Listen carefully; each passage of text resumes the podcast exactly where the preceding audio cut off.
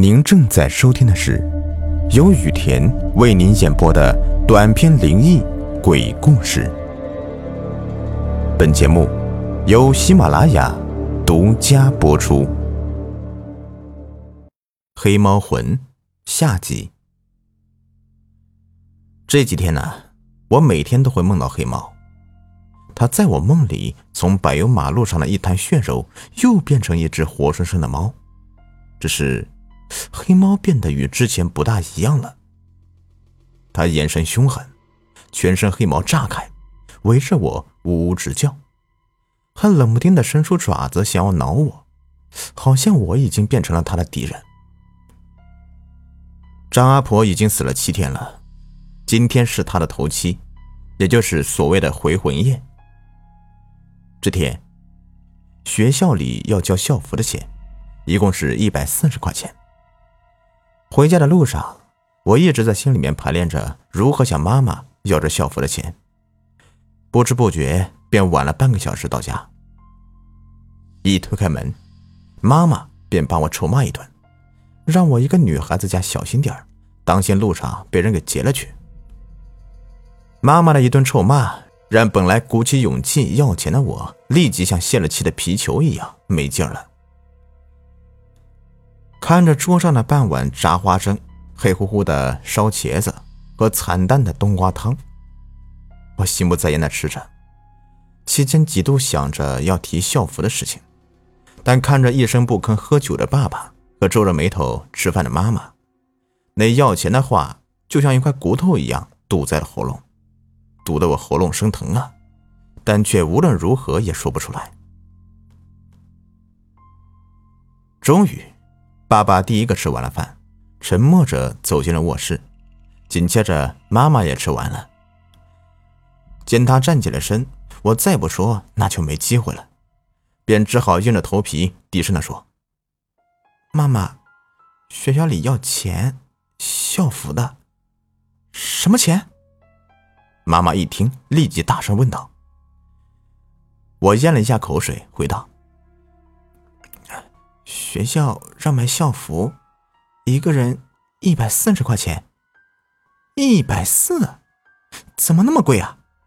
你们学校怎么老是买校服啊？上次不是买过了吗？上次买的是是冬天的，这次要买夏天的。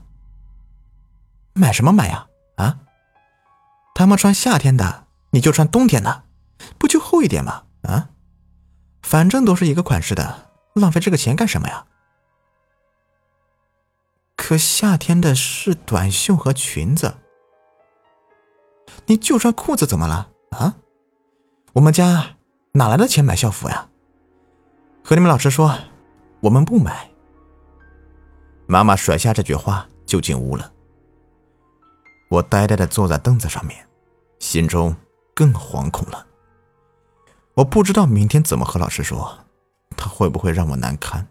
同学会不会又嘲笑我？带着满心的无奈，我只好决定明天和爸爸再要一次。但他的钱都被妈妈拿着，只能希望他藏了点私房钱了。不过这希望不大。因为爸爸如此的沉默木讷，恐怕没这个心思呀。吃完饭，我快速的刷了碗，又把自己那双黑布鞋洗了，这才开始写作业。隔壁这个时候开始烧纸扎的屋子和轿车之类的东西了。我站起身来，透过窗户看着橙黄色的火光，心中暗道。还不如烧一个透析仪给张阿婆呢。张阿婆那三个儿女将她生前的衣服、鞋子和被子也通通的扔进了火堆里。看着熊熊烈火，他们脸上带着笑意，因为终于摆脱了张阿婆这一个大麻烦了。越烧越旺的火光中，我仿佛看见张阿婆正在火焰里面背对着我，捡着属于她的衣服。正当我看得入迷，身后卧室的门吱呀的一声打开了。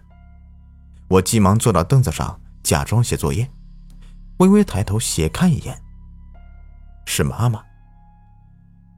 我马上低下头，不敢看他，同时准备迎接他的又一次的筹码，因为刚才我写作业的时候向窗外张望了，他一向都能找到责骂我的原因。但出乎我意料的是，妈妈并没有骂我，她走到我的身边，靠着我轻轻的坐下，然后伸出双手侧身搂着我的肩膀，温柔的跟我说：“小尤啊。”作业就先别写了，妈妈有事和你说。妈妈的语气亲切而又缓和，就好像电视机里那些别人家的妈妈。我放下笔，却不敢看她，因为我不知道他下一秒会不会又突然变回原来那暴怒的模样，又或者他这副模样是要跟我商量退学的事啊。小优啊，刚才妈妈的语气重了点，让你难过了吧？是妈妈不好，是妈妈不对，你愿意原谅妈妈吗？妈妈依旧用着无比温柔的语气说着，而我内心最柔软的地方，仿佛是被重拳给猛打了一击，顿时泪水夺眶而出，因为这是妈妈第一次这么温柔的和我说话。而且还请求我原谅他。我带着泪水连连点头说：“嗯，我没事的。”小优啊，你看咱们家这么穷，房子还是那样的小平房。你爸爸又是个工地做小工的，没啥本事。没本事就不说了，就连做人都不会做，只知道躲起来喝酒看电视。所以啊。妈妈平时也是无奈。妈妈之前的朋友都嫁给了有钱人，每次看着他们开着车上下班，而妈妈只能骑自行车，妈妈也是觉得丢脸。妈妈渐渐把头靠在我的肩上，她的头发温暖如春，一种让人幸福到想要哭的感觉传遍我的全身。我浑身颤抖着，也把头靠着妈妈。只听妈妈继续说：“小尤啊，我知道你在学校也不好过。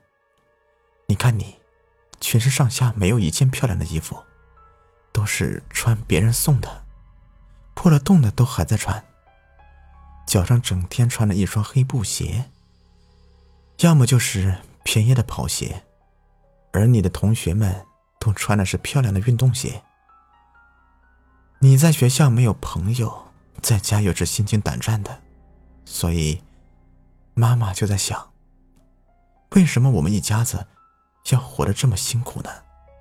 我们活着还有什么意义呢？听到妈妈这么一说，我鼻子一酸，眼泪啪嗒啪嗒的止不住的往下掉。的确，在学校，我一直偷偷的看着其他女生脚上的鞋子，暗自羡慕。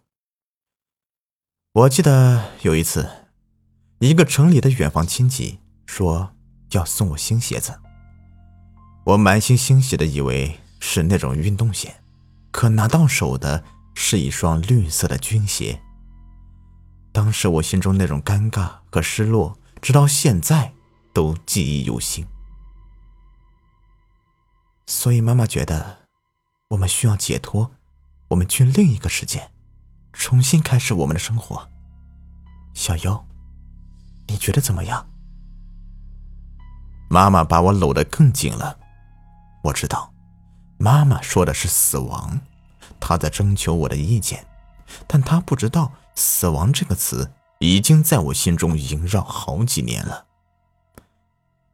妈妈刚刚说完，卧室的门又被推开了。我抬头看去，是爸爸。但爸爸也变得和之前不一样了，他脸上满是笑容，阳光灿烂，自信无比，仿佛是发着光一样。爸爸走到我的身边，伸出一只手摸着我的头，说：“小优啊，爸爸也决定和你妈妈一起，这样我们就能永远的在一起了。像这样吗？”我看着爸爸妈妈，温柔的妈妈高大自信的爸爸，这不是我内心深处最渴望的吗？是不是死了就可以一直这样幸福下去了呢？小尤啊，拿着这把刀，爸爸妈妈在那边等你，可别让我们等急了哟。妈妈不知何时塞给了我一把水果刀，我拿着刀望着爸爸妈妈，他们就如天使一样，在一片白光中渐渐的消失了。爸爸妈妈，等等我！看着爸爸妈妈消失，我内心顿时痛苦无比，攥紧了刀，就想往自己的心脏扎去。就在这时，我眼前一道黑影闪过。握刀的那只手瞬间火辣辣的疼，我吃痛的扔了刀子，一看手背多了几道血印。喵的一声，那道黑影落在地上，随即发出一声尖锐恐怖的叫声，叫得我耳膜生疼。我往下一看，那黑影是我的黑猫。咪咪呀，我们一起走吧，那边的爸爸妈妈。都很好的。我又抓起了刀，弓着腰，伸手想要逮住黑猫，但黑猫却张牙舞爪，哈着气对我又抓又挠的，凶狠的像个老虎。黑猫速度飞快，四处乱窜，不多时，我的身上便全是抓痕。但是为了抓到黑猫，我也顾不得疼痛，在屋内随着黑猫到处乱跑。那些锅碗瓢盆便都被我撞翻在地上，发出刺耳的破碎声。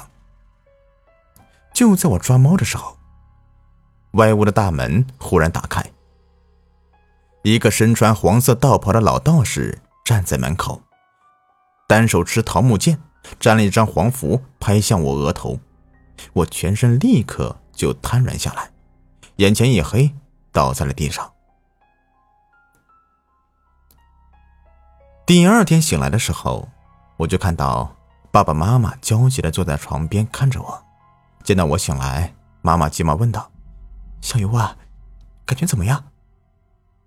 而爸爸虽然眼神焦急，但依旧没怎么说话，只是问我想要吃什么，他就烧。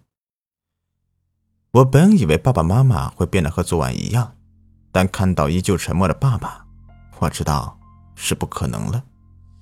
于是只能摇头说：“我头很晕，不想吃什么，也吃不下。”不多久，昨晚那个道士就匆匆赶了过来。他一见到我，便点头道：“你女儿现在没事了，多注意休息就行。不过，该看的病呢，还是要带她去看的，不然会更严重。”昨天我究竟怎么了呀？